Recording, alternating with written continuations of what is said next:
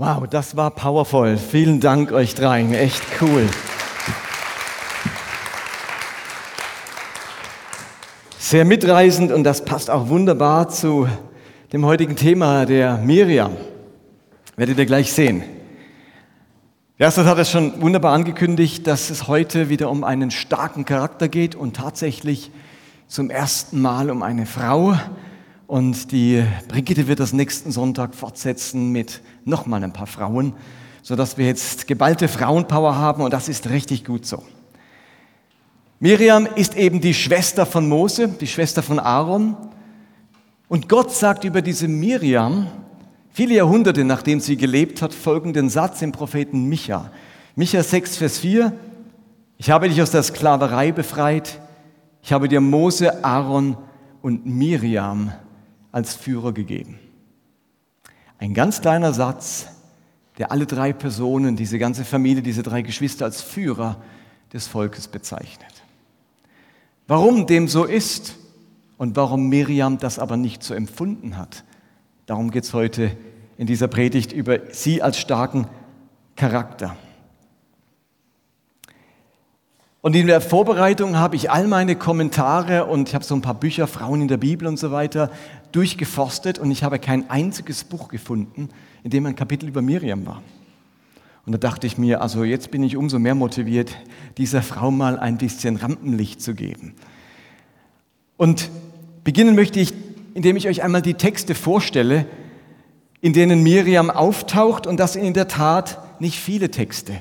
Es sind eigentlich nur drei Texte, in denen diese Miriam auftaucht.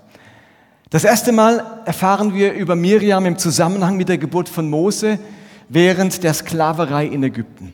Und dort steht in Exodus 2, Vers 1, und jetzt habt ihr, wenn ich gleich vorlese, überlegt euch, okay, Miriam, Teenager-Mädchen, wie alt war die? In der jüdischen Tradition geht man davon aus, dass Miriam ca. 13 Jahre alt war, als sich diese Geschichte abspielt. Das wissen wir aber nicht aus dem Text, ist jüdische Tradition. Aber ich glaube, es gibt uns einen guten Anhaltspunkt. Exodus 2, Vers 1. Zu jener Zeit heirateten ein Mann und eine Frau aus dem Stamm Levi. Die Frau wurde schwanger und bekam einen Sohn. Als sie sah, was für ein schönes Kind es war, hielt sie es drei Monate lang versteckt. Schließlich konnte die Frau ihren Sohn nicht länger verstecken. Dann nahm sie ihr einen kleinen Korb aus Schilfrohr und legte das Kind in den Korb. Dann setzte sie dieses ins Schilf am Nilufer. Die Schwester des Jungen blieb in einiger Entfernung stehen, um zu erfahren, was mit ihm geschehen würde. Da kam die Tochter des Pharaos zum Fluss und wollte baden. Sie entdeckte den Korb im Schilf und befahl einer ihrer Dienerinnen, ihn zu holen. Als die Tochter des Pharaos den Korb öffnete, sah sie den weinenden Jungen darin. Sie bekam Mitleid und sagte, das muss eines der hebräischen Kinder sein. Da fragte die Schwester des Jungen, die Tochter des Pharaos, also Miriam fragt die Tochter des Pharaos, soll ich eine Hebräerin holen, die das Kind für dich stillt? Ja, tu das, antwortete die Tochter des Pharaos. Das Mädchen lief nach Hause und holte die Mutter des Jungen. Nimm dieses Kind mit nach Hause und stille es für mich, sagte die Tochter des Pharaos zu ihr. Ich werde dich für deine Hilfe bezahlen. Dann nahm die Mutter ihren Sohn mit nach Hause und stillte ihn. Als der Junge groß genug war, brachte sie ihn der Tochter des Pharaos, dass die ihn als ihren eigenen Sohn annahm. Die Tochter des Pharaos sagte, ich habe ihn aus dem Wasser gezogen und nannte ihn Mose, ägyptisch für aus dem Wasser gezogen. Das ist die erste Stelle, in der wir die Miriam als junges Mädchen kennenlernen. Die zweite Stelle, die finden wir direkt im Anschluss an den Durchzug des Volkes Israels durchs Schilfmeer, bei denen die Hebräer auf trockenem Fuß durch dieses Meer fliehen konnten und die ägyptische Armee bei der Verfolgung tatsächlich im Meer ertrank. Nach diesem Sieg und diesem Erfolg, äh, dieser erfolgreichen Flucht stimmt daraufhin Mose ein Loblied an und am Ende dieses Lobliedes heißt es dann, Exodus 15, Vers 20, also nach dem Lied des Mose, da nahm die Prophetin Miriam, Aarons Schwester, ihr Tambourin zur Hand. Alle Frauen schlossen sich hier an. Sie schlugen ihre Handpauken und zogen im Reigentanz hinter ihr her. Miriam sang ihnen zu, singt alle, singt dem Herrn. Er ist hoch und unerreicht. Pferd und Reiter warf er ins Meer. glaube, hier tritt schon etwas von der Führungsrolle Miriams zutage, wenn sich hier alle Frauen anschließen, um mit ihr zu singen und zu tanzen und Gott zu preisen. Zudem ist das eine der wenigen Stellen, in denen eine Frau als Prophetin, hebräisch Neviah, das ist das Wort für Prophet ähm, oder Prophetin, bezeichnet wird. Neben ihr, also Miriam, sind das in der Bibel nur noch Deborah, Hulda und die Frau des Jesaja. Also es gibt nur vier Frauen in der ganzen Bibel, die als Prophetinnen bezeichnet wurden. Miriam war eine davon. War die zweite Stelle. Eigentlich nur ein, zwei Verse. Die dritte Stelle ist, spielt sich später ab, mitten während der Wüstenwanderung, und das ist tatsächlich eine eher verstörende, etwas unverständliche Stelle. Auch die lese ich euch vor, 4. Mose 12, 1 bis 16. Dort steht, etwas gekürzt, Miriam und Aaron redeten schlecht über Mose, weil er eine kuschitische Frau, spricht er nicht auch durch uns? Da sagte Jahwe plötzlich zu Mose, Aaron und Miriam, kommt heraus zum Offenbarungszelt, ihr drei. Da kam Jahwe in einer Wolkensäule herab, stellte sich an den Eingang des Zeltes und rief Aaron und Miriam. Beide traten vor und er sagte, hört her, wenn ein Prophet Jahwes unter euch ist, dann offenbare ich mich ihm in einer Vision oder ich spreche im Traum zu ihm. Mit meinem Diener Mose aber ist es anders. Ihm habe ich die Verwaltung über mein ganzes Volk anvertraut. Mit ihm rede ich von Mund zu Mund in klaren und eindeutigen Worten. Er sieht sogar Jahwes Gestalt. Wie konntet ihr es da wagen, schlecht über meinen Diener Mose zu reden? Der Zorn Jahwes flammte gegen sie auf und er ging weg. Als die Wolke das Zelt verlassen hatte, stellte sich plötzlich heraus, dass Miriam von Aussatz überschneit war. Aaron drehte sich zu ihr um und wirklich, sie war aussätzig. Da sagte er zu Mose, bitte mein Herr, leg nicht die Schuld dafür auf uns, dass wir uns erdreistet und gesündigt haben. Lass Miriam doch nicht wie eine Totgeburt sein, deren Körper schon halb verwest ist, wenn sie aus dem Mutterleib kommt. Da schrie Mose zu Jahwe, Gott, lass sie doch wieder gesund werden. Jahwe antwortete, wenn ihr Vater ihr ins Gesicht gespuckt hätte, müsste sie sich sieben Tage lang schämen. Deshalb soll sie auch sieben Tage lang außerhalb des Lagers eingeschlossen bleiben. Dann könnt ihr sie wieder aufnehmen. So wurde Miriam sieben Tage außerhalb vom Lager eingeschlossen. Das Volk zog aber nicht weiter, bis Miriam wieder aufgenommen war. Krasse Geschichte.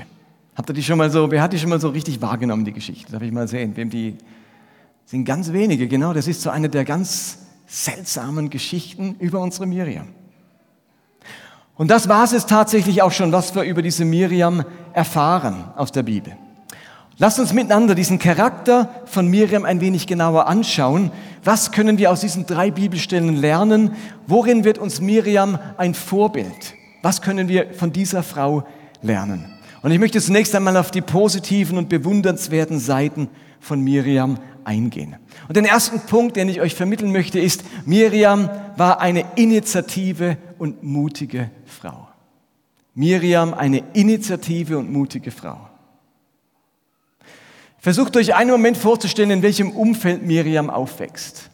Einst waren die Juden ein angesehenes Volk, das durch ihren Vorfahr Josef Anerkennung und Respekt beim ganzen ägyptischen Volk hatte. Aber seit Miriam auf der Welt ist und schon lange davor, werden sie behandelt wie der letzte Dreck.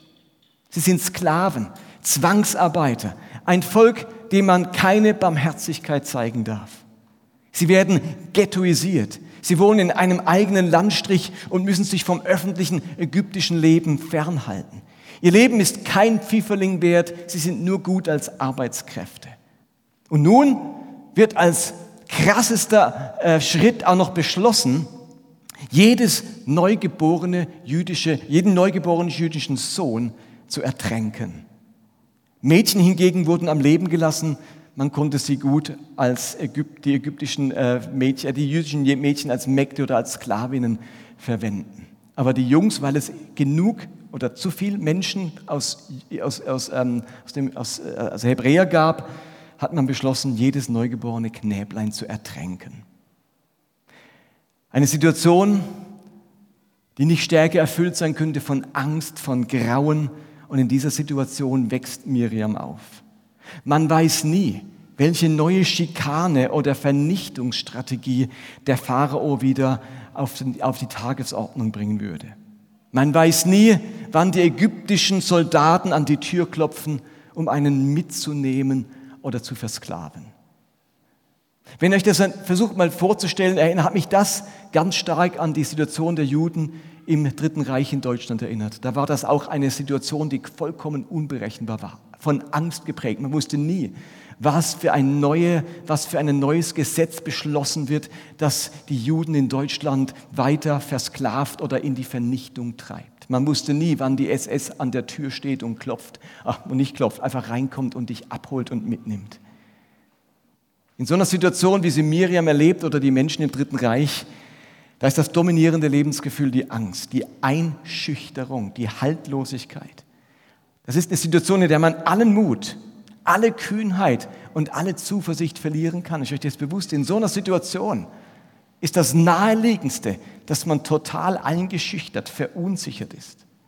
Könnt ihr euch auch die Angst von Miriam vorstellen, als ihre Mutter Jochebed zum dritten Mal schwanger ist und sich dann bei der Geburt herausstellt, dass es nun tatsächlich ein Junge ist? Was wird jetzt geschehen? Haben das irgendwelche ägyptischen Spitzel mitgekommen? Wird man sie als äh, an die Ägypter verraten? Und dieser verzweifelte Versuch, das Neugeborene zu verstecken, das ist nach drei Monaten nicht länger aufrecht zu erhalten, weil man so einem Baby nicht zuflüstern kann, Psst, kein Mucks machen, leise sein, das kann ein dreimonatiges Kind nicht. Und ab jetzt ist seine Stimme wahrscheinlich laut genug, um gehört zu werden. Und als sich die Familie schweren Herzens entschließt, den kleinen Mose mit drei Monaten in ein Weidekörbchen den Fluten des Nils und damit der Hand Gottes zu überlassen, ihr Lieben, in dem Moment, wo dein kleiner Bruder weggegeben wird, den Fluten des Nils. Da vergräbt sich Miriam nicht unter der Bettdecke, da weint sie sich nicht die Augen aus, da ist sie nicht so traumatisiert, dass sie für Wochen lang nicht mehr spricht. Im Gegenteil, neugierig verfolgt sie das auf dem Wasser treibende Körbchen und wahrscheinlich begleiten es ihre Gebete. Und als plötzlich die ägyptische Prinzessin auftaucht, die Tochter des Erzfeindes des Pharaos, da läuft sie nicht entsetzt davon und versteckt sich. Nein, jetzt macht sie etwas. Wahrscheinlich musste sie in einem Bruchteil einer Sekunde entscheiden, ob sie jetzt mutig ist oder feige, ob sie flüchtet oder auf Angriff umschaltet. Ein 13-jähriges Mädchen. Und Miriam ergreift Initiative. Sie präsentiert eine Idee. Sie tritt mutig auf und bietet der Pharaonentochter an, eine Amme für das Kind zu finden. Und sie ist weise und clever genug, nicht zu verraten, dass es sich bei der Amme, an die sie denkt, um die eigene Mutter dieses Babys handelt. Und am Schluss wird die Mama noch fürs Stillen bezahlt. Ist auch noch ein Deal. Diese Miriam besitzt Initiative, Mut, Cleverness. Im Moment der Gefahr, der größten Anspannung kann sie ihre Ressourcen aktivieren. Bricht ihr nicht der Mut weg und verfällt sie nicht in hilfloses Stammeln. Sie besitzt Geistesgegenwart, Unerschrockenheit. Merkt ihr das an der Geschichte? Und das ist nicht selbstverständlich, wenn man unter solchen Umständen aufgewachsen ist. Ihr Lieben, oftmals braucht es weitaus weniger, um Menschen einzuschüchtern oder zu brechen. Man spürt, in welch tiefgläubigen und vertrauensvollem Elternhaus Miriam aufgewachsen sein muss, um in dieser Situation so mutig und geistesgegenwärtig reagieren zu können. Und immer wieder stellt man fest, dass Menschen in herausfordernden Umständen ganz unterschiedlich reagieren und ganz unterschiedlich damit umgehen. Die einen werden immer kleiner, die anderen wachsen über sich hinaus. In Herausforderungen erleben wir, dass manche immer kleiner werden und andere über sich hinauswachsen. Miriam wächst in diesem Moment über sich hinaus. Was glaubt ihr, wie dieses Mädchen gefeiert wurde? Für seinen Mut, für seine Initiative, die dazu geführt hat, dass die Familie wie durch ein Wunder ihr Kind für die nächsten Jahre zurückbekommen hat. In gewisser Weise verdankt der kleine Mose seiner großen Schwester sein Leben. Und ich bewundere das. Ich bewundere es, wenn Menschen inmitten größter Anstrengung oder Herausforderung sich ihren Mut bewahren und nicht durch Passivität gelähmt sind, sondern immer noch Initiative ergreifen und Leben gestalten können.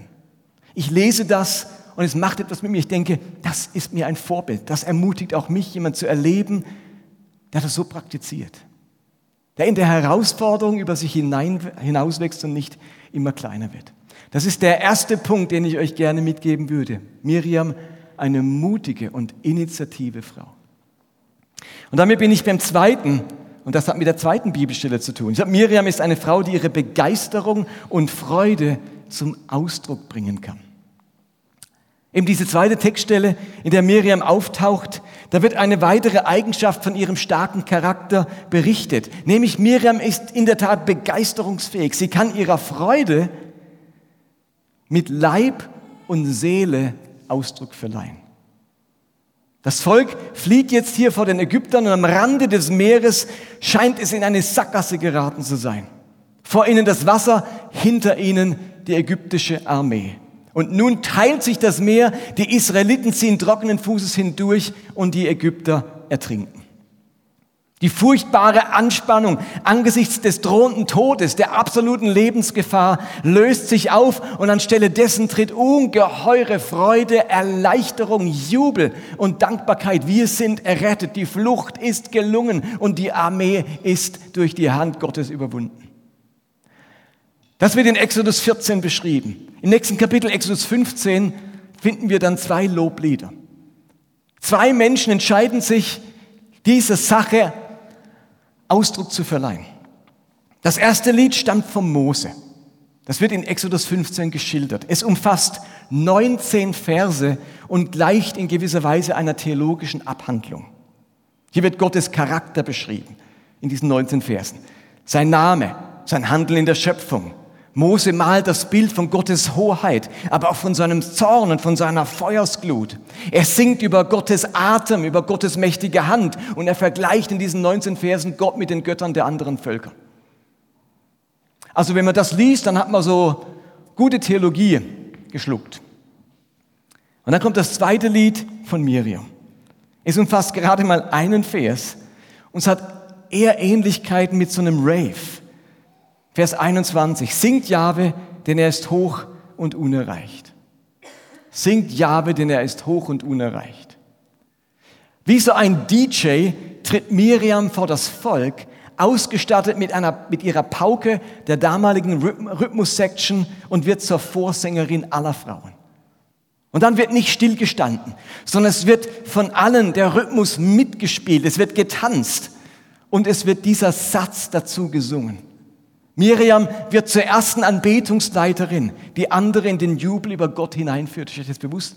Miriam wird zur ersten Anbetungsleiterin, die andere in die Anbetung mit ganz viel Ausdruck, Tanz und Rhythmus hineinführt. Mose singt 19 Verse. Miriam singt einen Satz, aber den mit Rhythmus und mit Ausdruck. Der wurde getanzt und in Tambourin und in Pauken geschlagen. Steht ja, Freude und Begeisterung zu empfinden, das ist ja eines. Wohl dem, der Freude und Begeisterung empfinden kann. Aber diese Freude und Begeisterung auch zum Ausdruck zu bringen, das ist nochmal was ganz anderes. Und das ist es, was mir in Miriam gefällt. Diese Frau kann ihre Freude zeigen. Auch hier ergreift sie Initiative, geht voran und bewegt andere dazu, einzustimmen in ihre Begeisterung. Es ist eine Begeisterung mit allen Sinnen. Es sind nicht nur begeisterte Worte wie bei Mose. Ihr Gesang, der prägt sich ein, weil er so lebendig ist, weil deutlich wird, dass da eine Frau leidenschaftlich, kreativ, körperlich, impulsiv und mit Begeisterung Gottes tun an seinem Volk zum Ausdruck bringt. Mit Leib und Seele ist sie dabei. Und ich glaube, wir haben in diesem genialen Kapitel 2. Mose 15 zwei ganz wichtige Dinge nebeneinander, ja miteinander. Und jetzt kommt der Übertrag auf uns heute.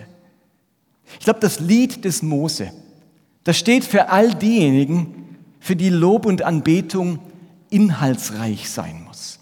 So wie ein Choral mit vielen Strophen, wo eine biblische Wahrheit erzählt wird, wo Theologie transportiert wird im Kontext eines geistlichen Liedes. Solch ein Lied, das muss nicht einmal nur gesungen werden. Man kann es auch sprechen, man kann es lesen, man kann es beten, man kann ihm lauschen. Wie viel großartige Kirchenlieder spiegeln die Geschichte Gottes mit den Menschen und die Geschichte eines Menschen mit Gott wider, was uns bis heute inspiriert, ermutigt und tröstet. Wir brauchen solche Lieder wie das Lied des Mose. Inhaltsreich. Lieder, die Geschichten erzählen. Lieder, die mit uns eine Reise vollziehen. Großer Gott, wie loben dich, von guten Mächten wunderbar geborgen. So viele Lieder, die erzählen eine Geschichte, die uns mitnimmt und die uns abholt. Wir brauchen Lieder des Mose. Seid ihr einverstanden? Und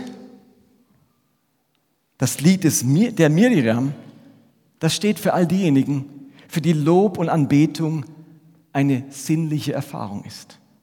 Das Lied der Miriam steht für Impulsivität, Lebendigkeit, Begeisterung. Hier geht es um mehr als Worte und Inhalt. Da reicht ein Vers, ein Satz. Hier geht es um ein geistiges Lebensgefühl, um Leidenschaftlichkeit, um Kreativität. Bei solchen Liedern, da wird keine neue Erkenntnis gewonnen, sondern es wird eine neue Lebendigkeit und Fröhlichkeit gewonnen. Die Bibel weiß um die Bedeutung beider Arten vom Lob Gottes. In einem Kapitel können wir beides erleben. Und wir sollten das nicht gegeneinander ausspielen, sondern in unserem Herzen, in unserem Lob und in unserem Gottesdienst Raum machen für beides. Wir brauchen in unseren Lobpreiszeiten Lieder, die guten geistlichen Inhalt transportieren, die uns Geschichten erzählen, die Zeugnis ablegen von den unverbrüchlichen Wahrheiten Gottes. Und wir brauchen in unseren Lobpreiszeiten Lieder, die uns emotional und sinnlich abholen, die uns helfen, unserer Freude am Herrn Ausdruck zu verleihen, die nicht nur unseren Kopf, sondern unsere Seele voll tanken und nach außen tragen, wovon das Herz voll ist. Hallo?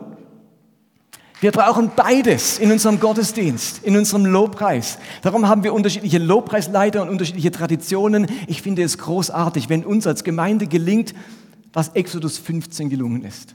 Moses singt sein Loblied und Miriam singt ihr Loblied.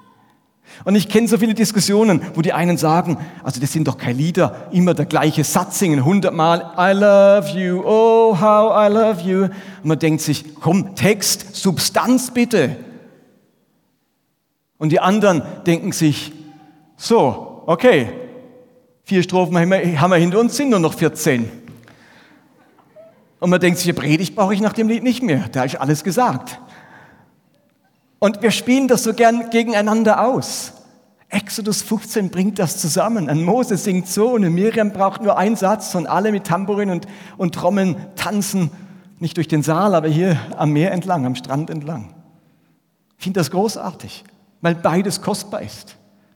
Und ich glaube, es tut uns gut, von der Miriam zu lernen oder von dieser Geschichte zu lernen, uns für beides zu öffnen und beides in unsere Kirche, in unseren Lobpreis zu integrieren. Entweder während einem Lobpreis oder durch verschiedene Stile, die auch an unterschiedlichen Sonntagen dran sind.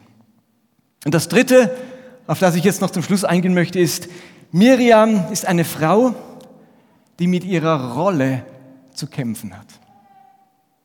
Eine Frau, die mit ihrer Rolle zu zu kämpfen hat.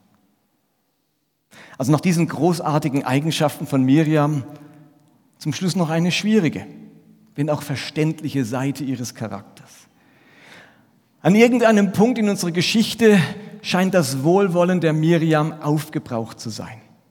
Und sie fängt an, Mose Vorwürfe zu machen, beziehungsweise negative und kritische Anfragen an ihn zu stellen.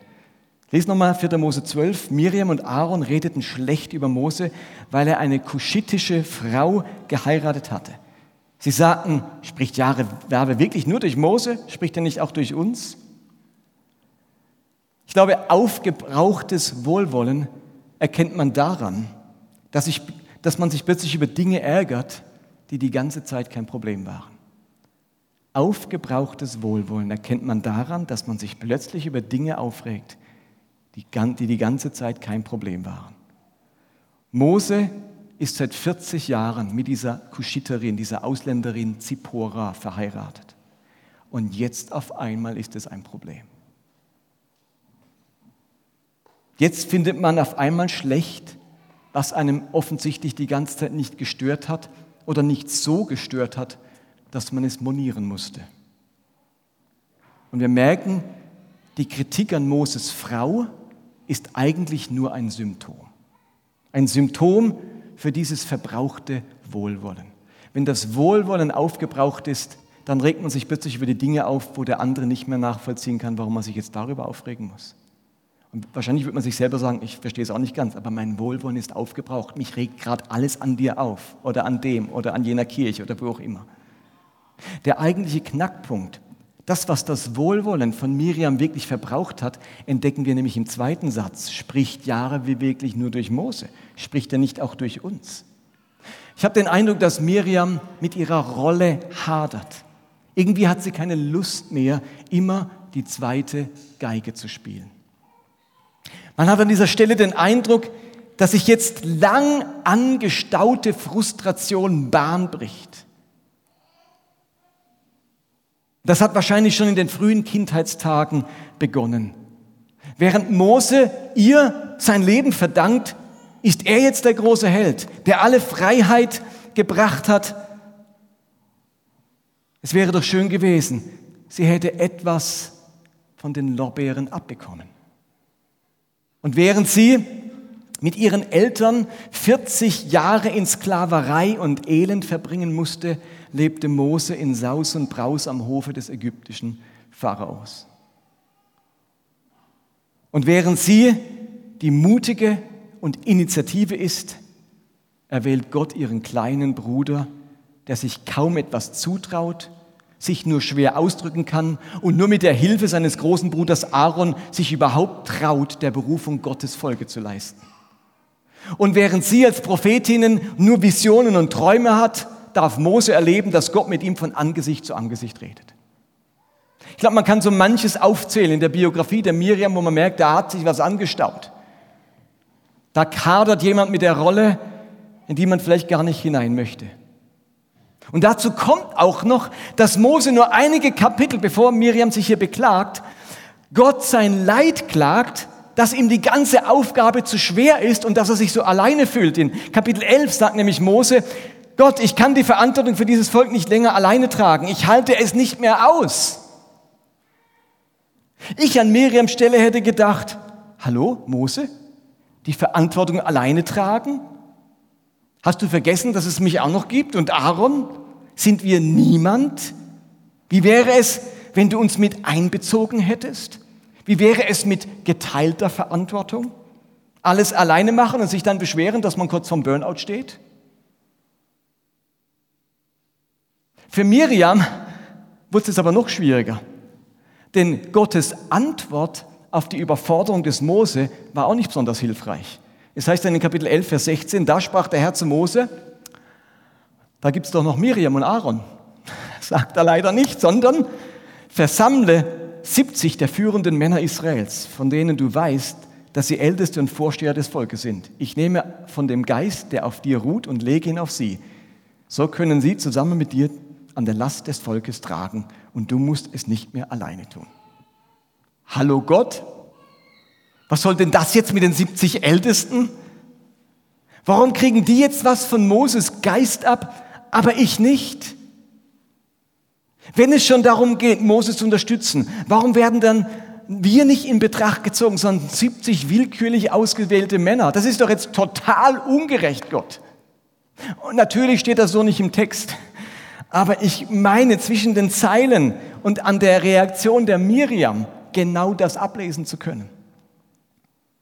Es ist die große Frage, die sich uns allen immer wieder stellt, nämlich, wie kann ich mich konstruktiv einbringen, wenn ich mich nicht in der Rolle vorfinde, die ich gerne hätte? Da gehört, wie kann ich mich konstruktiv einbringen, wenn ich mich nicht in der Rolle vorfinde, die ich gerne eingenommen hätte? Und das geht uns doch manchmal ganz genauso. Trotz besserer Qualifikation, trotz mehr Erfahrung, trotz größerer Kompetenzen befinden wir uns nicht in der Rolle, die uns unserer Meinung nach zustehen würde. Oder jemand wird uns bei der Arbeit vor die Nase gesetzt, dessen Job wir wahrscheinlich besser erledigen könnten. Oder die Berufung, die wir gerne ausgefüllt hätten, ergeht an jemand anderen. Oder die, die geistliche Begabung, die wir so gerne gehabt hätten, wird nun von jemand anderem ausgelebt. Oder die Kinder, die die Freundin bekommen hat, die hätte ich so gern bekommen. Oder die Ehefrau, die ich mir so gewünscht habe, ist mir bisher verwehrt geblieben, wohin andere mehr zufällig über ihre Traumfrau stolpern. Und dieser Schicksalsschlag kommt bei mir zu allem anderen noch oben drauf, wohingegen andere wieder einmal verschont geblieben sind. Miriam musste, wie wir alle erleben, dass das Leben manchmal nicht fair ist. Und es hat etwas mit ihrem Herzen gemacht. Es hat sie zunehmend verbittert. Es hat ihr das Wohlwollen geraubt. Es hat ihr Herz krank gemacht. Und so bricht ihre Frustration, ihr Neid und ihre Verbitterung aus ihr heraus. Sie macht Mose schlecht, macht seine Ehefrau schlecht, die nun wirklich nichts dafür kann, und wirft ihm vor, immer etwas Besonderes sein zu wollen. Zu, zu wollen. Redet Gott nicht etwa auch durch uns? Und interessanterweise, wisst ihr, was der nächste Vers ist nach dieser Anklage der Miriam? Der nächste Vers lautet Numeri, also 4. Mose 12, Vers 3. Mose war ein demütiger Mann, bescheidener als alle anderen Menschen auf der Welt. Merken wir, dass Miriam offensichtlich mit ihren Vorwürfen übers Ziel hinausgeschossen ist, dass sie ihrem Bruder damit gerade nicht gerecht geworden ist. Plötzlich ist sie selbst die Unfaire, die Ungerechte, die etwas unterstellt, was den anderen in seinem Kern völlig falsch einschätzt. Aus dieser Geschichte möchte ich lernen, konstruktiv mit den Momenten oder mit den Phasen in meinem Leben umzugehen, wo ich nicht die Rolle einnehmen kann, nicht das ausleben kann, was ich mir eigentlich erhofft hatte. Und ich möchte mich dafür hüten, in meinem Frust anderen gegenüber ungerecht zu werden. Ich möchte auf mein Wohlwollen achten, dass es mir nicht abhanden kommt. Und dann ist schlechtes Reden und schlechtes Denken eben nur noch einen Schritt entfernt. Ich möchte mich auf das konzentrieren, was ich kann, was ich bin und was ich habe. Und ich möchte nicht dauernd neidisch auf das schielen, was dem anderen geschenkt wurde, sondern für das dankbar sein und mit dem Initiative ergreifen, was mir anvertraut wurde. Okay, was wissen wir jetzt über Miriam? Wisst ihr ein bisschen mehr über sie? Ich glaube, sie ist wirklich eine initiative und mutige Frau. So mein erster Punkt. Die selbst in Herausforderungen und Anspannungen geistesgegenwärtig reagieren kann. Und sie ist zum Zweiten eine begeisterte Frau, die ihre Freude zum Ausdruck bringen kann. Sie lebt uns vor, dass die Beziehung zu Gott nicht nur eine gedankliche, sondern eine sinnliche sein darf.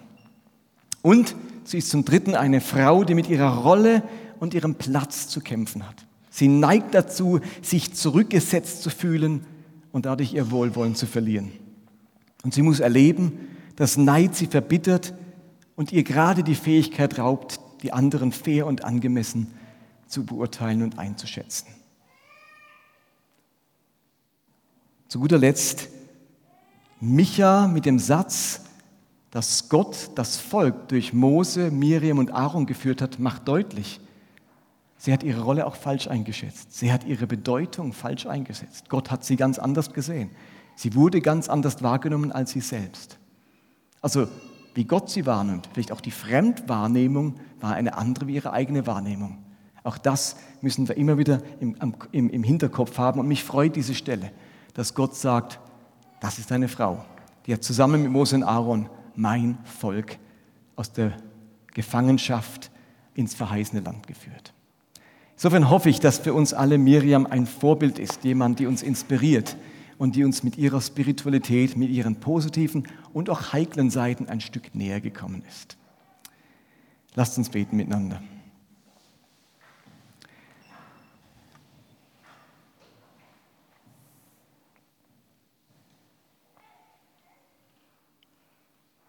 Jesus, ich bitte dich, dass es uns gelingt, etwas von diesen drei Punkten für uns mitzunehmen, umzusetzen für unser Leben Und ich möchte dich ganz besonders für diejenigen unter uns bitten, die hadern mit ihrer Rolle, hadern mit ihrer Berufung. Bitte ich für all die, die sich zurückgesetzt fühlen, die den Eindruck haben, nicht auf ihre Kosten gekommen zu sein in irgendeinem Bereich ihres Lebens.